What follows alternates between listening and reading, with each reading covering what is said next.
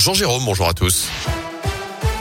Et à la une ce jeudi, cette opération militaire lancée en Ukraine annonce ce matin de Vladimir Poutine. Le président russe dit vouloir défendre les séparatistes de l'Est du pays. Il appelle également les militaires ukrainiens à déposer les armes alors que des explosions ont été entendues à Kiev et dans plusieurs villes de l'Est de l'Ukraine ces dernières heures. D'après le président ukrainien, la Russie a effectué des frappes contre des infrastructures militaires et des gardes frontières ukrainiens. L'Ukraine qui a décidé de fermer son espace aérien pour l'aviation civile. Joe Biden dénonce de son côté une attaque injustifiée. Les États-Unis vont d'ailleurs déposer aujourd'hui un projet de résolution au Conseil de sécurité des Nations Unies pour condamner la Russie.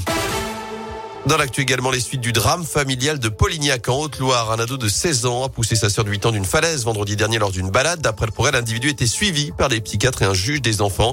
Il a depuis été placé en hôpital psychiatrique. Il est poursuivi pour tentative d'homicide volontaire sur mineur de moins de 15 ans. Les jours de sa sœur ne sont pas en danger, mais elle est toujours hospitalisée. Elle souffre de graves blessures, plusieurs fractures, notamment aux vertèbres.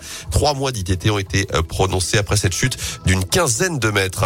À retenir également, on passe de 12 à 14 semaines. Le Parlement a donné son feu vert hier à l'allongement du délai légal pour recourir à l'interruption volontaire de grossesse.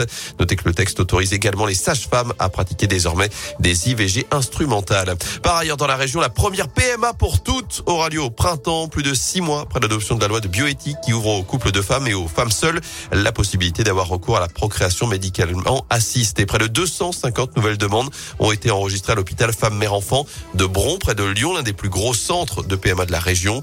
Avant la loi, ces femmes auraient peut-être abandonné l'idée d'avoir un enfant, de partir à l'étranger. C'est donc possible en France désormais, mais il faut être patient. Il y a de l'attente, un délai également de réflexion de six mois pour le professeur Bruno Salle, chef du service de médecine reproductive à Bron. Il y a un autre enjeu, car si les demandes de PMA augmentent, ce n'est pour l'instant pas le cas des dons de sperme. Écoutez-le. Le don va être compliqué maintenant, que ce soit chez l'homme et la femme, parce qu'il y a la levée de l'anonymat. C'est-à-dire qu'à partir des 18 ans euh, l'enfant qui sera né d'un don de gamètes, spermatozoïdes ou ovocytes, il aura euh, possibilité d'interroger l'agence de biomédecine et d'avoir une levée complète de l'anonymat, nom, prénom, euh, adresse, qualité et ainsi de suite.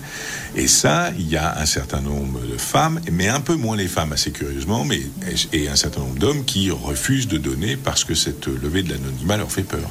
Le service va en tout cas augmenter ses capacités pour être en mesure de réaliser 1800 fécondations in vitro par an contre 1500 aujourd'hui.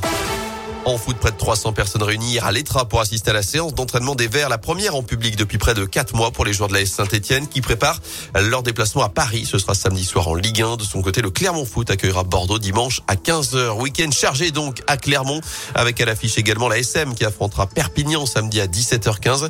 Et pour l'occasion, le Michelin ouvrira ses portes dès 15h pour permettre aux supporters des Jaunards mais aussi des Bleus de supporter l'équipe de France en déplacement en Écosse pour la troisième journée du tournoi destination. Ce sera à partir de 15h15. Merci beaucoup.